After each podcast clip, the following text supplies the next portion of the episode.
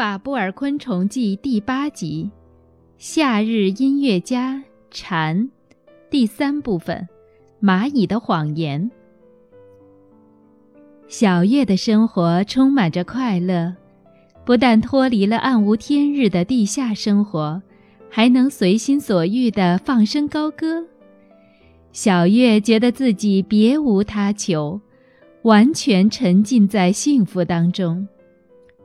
而他的歌喉也越来越洪亮，知了，知了。小月将这四年来的压抑用放声高歌来释放，越来越洪亮，越来越有力，越来越长久。每当唱完歌后，小月都感觉心情特别舒畅。虽然当一名建筑师也很快乐。但是音乐家更是一个幸福的职业。还好我当上了夏日音乐家。从小月变成蝉的那天起，森林里就没有下过雨，所有的东西都失去了光泽，变得干燥。但是这并没有影响小月的生活，因为她的嘴巴酷似一根吸管儿。那里面还有一根更细的吸管，可以用来吸食树枝。小月将嘴巴熟练地插进树枝，开始尽情地吸食甘甜的树枝。不过，其他的昆虫就惨了，难耐的酷暑加上长时间的干旱，使它们在煎熬中度日如年。树枝的气味吸引了许多口渴的昆虫，它们纷纷聚集在小月的身边。苍蝇首先奸诈地搓着双手说：“亲爱的小月叔叔，会唱歌的小月叔叔，可不可以让我喝一口树枝呢？我快要渴死了，求求您！”小月轻轻地挪了一下身体。苍蝇立刻上前吸吮流出来的树枝。看到这情景，虎头蜂犹豫了一下，说道：“小月叔叔，也可以给我喝一口吗？今年夏天似乎特别炎热。”小月点了点头，让虎头蜂过来喝树枝。说的也是啊，好久没有下雨了，真是苦了你们了。小月的宽宏大量和和蔼可亲，一直传到了邻村的昆虫那里。锹形虫、细腰蜂、小绿花金龟、土蜂，听到消息的昆虫纷纷前来请求小月的帮助。喝到树枝的昆虫不停地向小月表示感谢，恋恋不舍地离开了那里。其中只有蚂蚁的态度和大家非常不同。刚开始的时候，因为有些惧怕体型巨大的小月，而有些不敢靠近。但是当小月将吸食树枝的位子让给蚂蚁时，它却毫不客气地立刻喝起了树枝，连声感谢的话也没有。之后又连续来了好几次。既不打招呼，也没有道谢，好像是理所当然的事情。对蚂蚁的蛮不讲理，心胸宽厚的小月从不计较。事实上，小月根本不愿理会矮小的蚂蚁，她觉得和蚂蚁吵架是十分可笑的行为。但是蚂蚁多次的无理举动使小月很不舒服。他决定要好好教训蚂蚁一下。这天，蚂蚁又来找小月喝树枝，它直接爬到小月的背上，咬住了它的翅膀。小月觉得蚂蚁太得寸进尺了，走开，马上给我滚开呀！小月再也无法忍受蚂蚁的嚣张举动了，便严厉地对蚂蚁说。喂，小蚂蚁，我让你喝树枝，最起码也该说声谢谢吧。”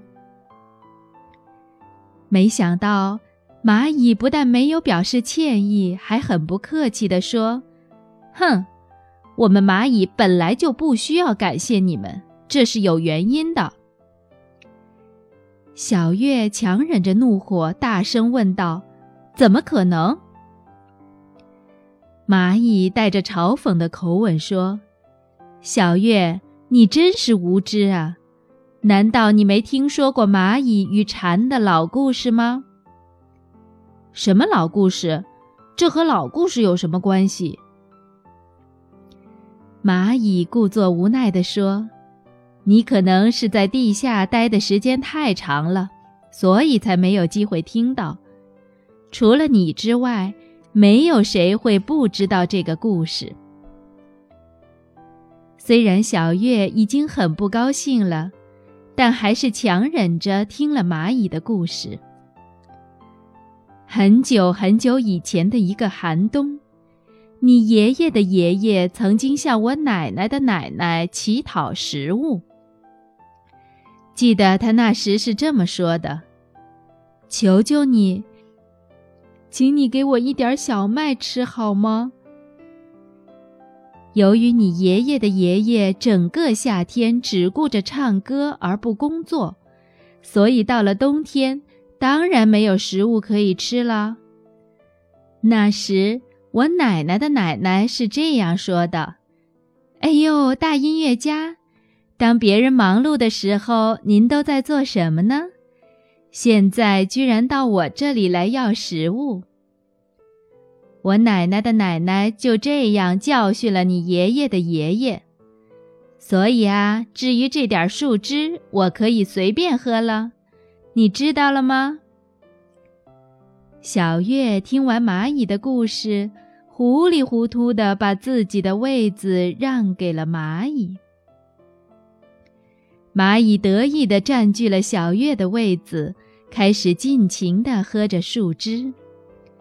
而且还在离开的时候，傲慢地对小月说：“对了，听说你也当了歌手，那你最好小心一点，免得以后像你爷爷的爷爷那样就惨了。”好了，明天见吧，小月。蚂蚁离开后，小月仔细地思考着蚂蚁讲的故事，因为小月觉得这故事有些不对劲儿。一会儿，小月恍然大悟的大笑了起来，哈哈哈哈！我爷爷的爷爷向蚂蚁乞讨小麦，简直太荒唐了。我们这张长得像吸管一样的嘴巴，怎么可能吃小麦呢？小月觉得用这种荒谬的故事欺骗他的蚂蚁非常可恶。第二天。蚂蚁又来找小月喝树枝，并且好像是来讨债一样蛮横无理。还不快让开！我都要渴死了。小月无奈地摇着头说：“你昨天讲的故事是真的吗？我爷爷的爷爷真的向你奶奶的奶奶乞讨小麦吗？”蚂蚁不耐烦地回答说：“当然是真的了。”这可是大家都知道的故事呀！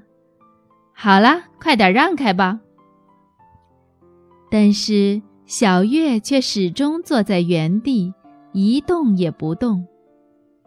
看样子，小月再也不想把自己的树枝分给蚂蚁喝了。好，就算是那样，那么你奶奶的奶奶有没有给我爷爷的爷爷小麦呢？小月又问道：“蚂蚁发起脾气来，我怎么知道？”小月摇了摇头说：“肯定是没给，我从来没看到过你们蚂蚁帮助其他昆虫。而且，请你仔细看一看我的嘴巴吧，我爷爷的爷爷也像我一样长着吸管状的嘴巴，所以根本没有办法吃小麦。”又怎么会去乞讨小麦呢？听懂了没有，你这个大骗子！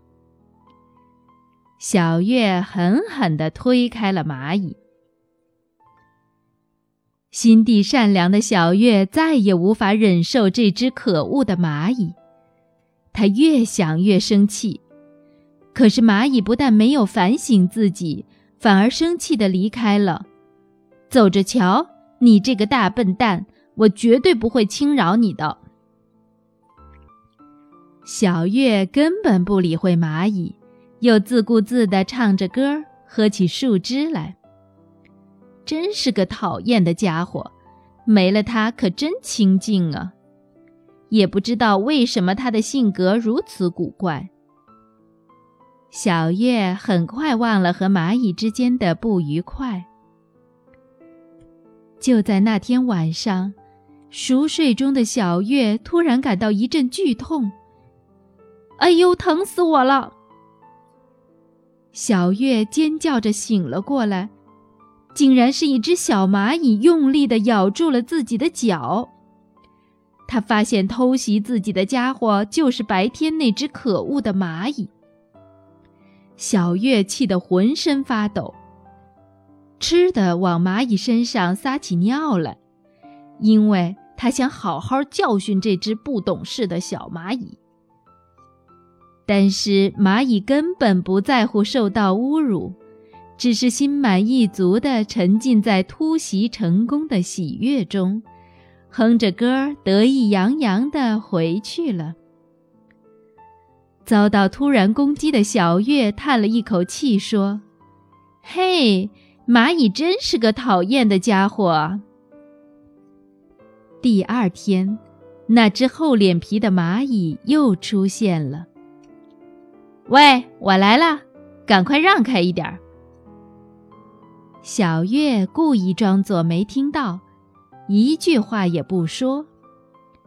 这下可急坏了蚂蚁，它生气地在小月周围转来转去，一会儿用力咬住小月的翅膀。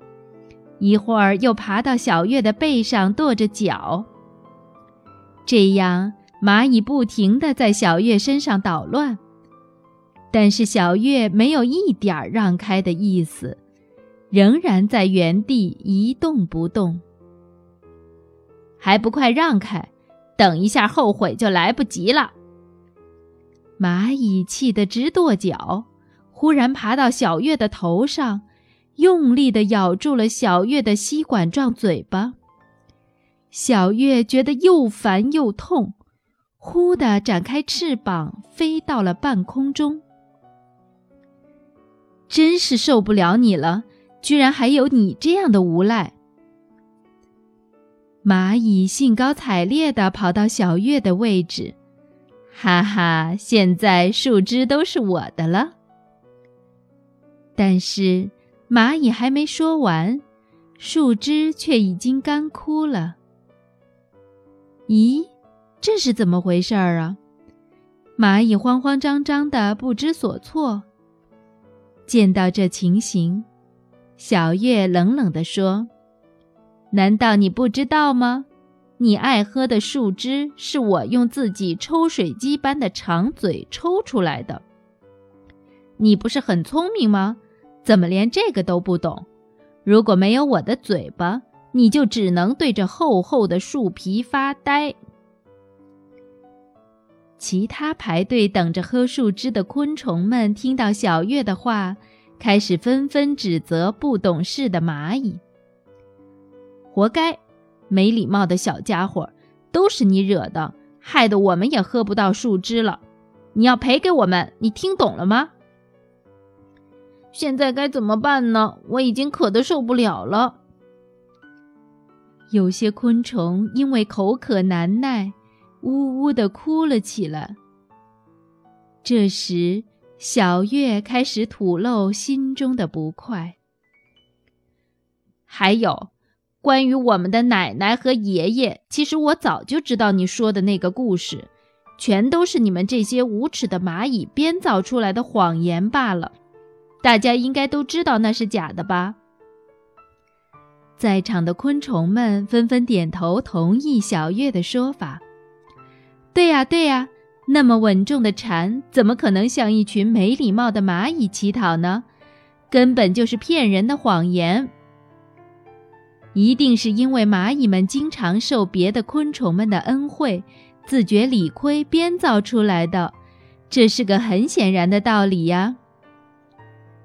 被大家耻笑的蚂蚁心里暗自咒骂着大伙儿，慌忙离开了现场。小月也不想再住在这个多事的地方，于是便毫不留恋地去寻找另一个家。短暂的歌唱生涯。搬到新家的小月认识了许多可爱的同伴，喜欢桑树的桑蝉，体型大、嗓音亮的马蝉，身上长着很多绒毛的毛蝉，歌声独特的骚蝉，还有叶蝉、角蝉和蜡蝉等。小月很快和他们成了好朋友。小月每天开心地唱着歌，她的歌声既洪亮又甜美。在小月的胸部下面，也就是紧靠着后腿的地方，有两块很宽的半圆形、酷似鱼鳞且有些发硬的钙片。这两块钙片就叫做音箱盖儿。在这个音箱盖下方有一个发音器官，只要掀开音箱盖儿，便可看到左右两边各有一个小洞。这两个小洞就是共鸣器。但是，光靠共鸣器并不能发出声音。最重要的部分是在小月的一对后翅膀下面，有一对向两边稍微隆起的背垫，那里面有白色的发音膜。这个发音膜上连接着酷似背肉的发音机。当发音机收缩时，牵拉发音膜，便能发出清脆的声音。发音机每秒钟能伸缩一百多次，可以不停地发出声音来。不过，这个声音非常细小。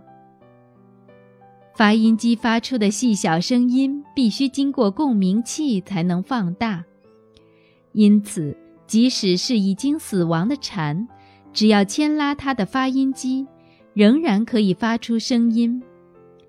但是，当蝉死去后，它的共鸣器无法产生共鸣，所以只能发出非常小的声音。同样的道理，只要弄伤活蝉的发音膜，它就再也不能发出声音了，是不是很神奇呀？小月一边唱歌一边晒着太阳，阳光和树枝是小月最喜欢的东西。它连喝树枝的时候也不会停止唱歌。这时，不知从哪里飞来了一只母蝉，对小月说：“你唱的真好啊，你的歌声真是好听啊。”小月听见母蝉这么说时，看了母蝉一眼。小月有两种眼睛。两只位于头部两侧的又大又圆的复眼，还有三只位于头部正中央的单眼。有这么多的眼睛，刚才竟然没有发现这只母蝉。小月问：“你听见我唱歌啦？”“是啊，你唱得很棒啊。”小月客气地说：“谢谢。”其实我们蝉听不见人类能听见的普通声音，就算是大炮的爆炸声也听不到啊。但是我们能听到彼此的声音，这就已经足够了。母蝉温柔地说。小月点了点头，表示赞同母蝉的意见。没错。听说人类也听不见蝙蝠的声音，所以我们蝉也有自己的声音世界。小月说完，又继续唱起歌来。坐在一旁的母蝉用羡慕的口吻说：“我好羡慕你们公蝉，你们可以尽情地唱歌。”小月惊讶地问：“难道你们母蝉不会唱歌吗？是啊，我们也像你们在地下待了那么久，但是却一句也唱不出来。你说这是不是很不公平啊？小月也觉得这样不公平，她很想安慰那只母蝉。不过，你们可以生下很多可爱的小宝宝啊。母蝉有些害羞地回答：“那倒也是。”小月看见母蝉的样子，忍不住鼓起勇气问：“你喜欢我吗？”突然间，小月的声音变得有些奇怪，好像和刚才不大相同。母蝉停在原地，静静地注视着小月。似乎也很喜欢小月的样子。小月兴奋地抖着身体，以之字形脚步向母蝉靠近。就这样，他们结成了夫妻。漫长的夏季将要结束了。最近，小月时常感到非常疲惫，越来越没有力气了，就连嗓音也是一天不如一天。最后，居然连抓住树枝的力气也没有了。于是，小月想最后再唱一首歌。有没有听过我的歌？那是我等了四年的歌声啊！我从来不和别人吵架，也不去理会世上的是是非非，因为我的一生太短暂了。所以我没有时间去管那些事情。唱完最后一首歌的小月，砰的一声，无力地掉在了地上。啊，我的生命走到尽头了。躺在地上的小月回想起很久以前，自己还是若虫时掉落到地面上的情形。就这样，小月的翅膀颤抖了一会儿，结束了自己作为蝉的短暂的一生。夏末的阳光很快晒干了小月的身体。这时，有一只到处寻找食物的蚂蚁发现了小月的尸体。咦，这不是那个笨蝉小月吗？哼！当初竟然那么教训我，活该！看你现在的模样。对小月的死亡，蚂蚁一点儿也不难过，反而迅速地跑回了家。大家注意了，前面那棵树下掉下来一只蝉，趁别的昆虫还没有发现，我们赶快行动吧！快跟我来！一瞬间。蚂蚁们便围绕在小月的尸体旁，将她的身体切成了一块一块的。快，再快一点！这家伙够我们吃一阵子的了。对呀。正当大家快乐的工作的时候，突然有一只蚂蚁喃喃自语地说：“它是一夏天给咱们树枝喝的蝉啊，真是太可怜了。”老蚂蚁听见这句话后，便生气地说：“蝉有蝉的义务，蚂蚁有蚂蚁的责任。如果我们不这样处理这只蝉的话，这片树林将会变成多么肮脏的地方啊！别再胡思乱想了，赶快和大家一起干活吧。”那只蚂蚁听见老蚂蚁的教训，便不敢再多说什么了。小月就这样从这个世界上消失了。他的同伴们用歌声哀悼他的离去，想着自己也将在不久的将来面临这样的死亡。这一天，蝉儿们伤心地唱到很晚。不过，四年后的夏天，小月的儿子们仍然会像父亲一样歌唱。而他的女儿们也会生下许多可爱的小宝宝。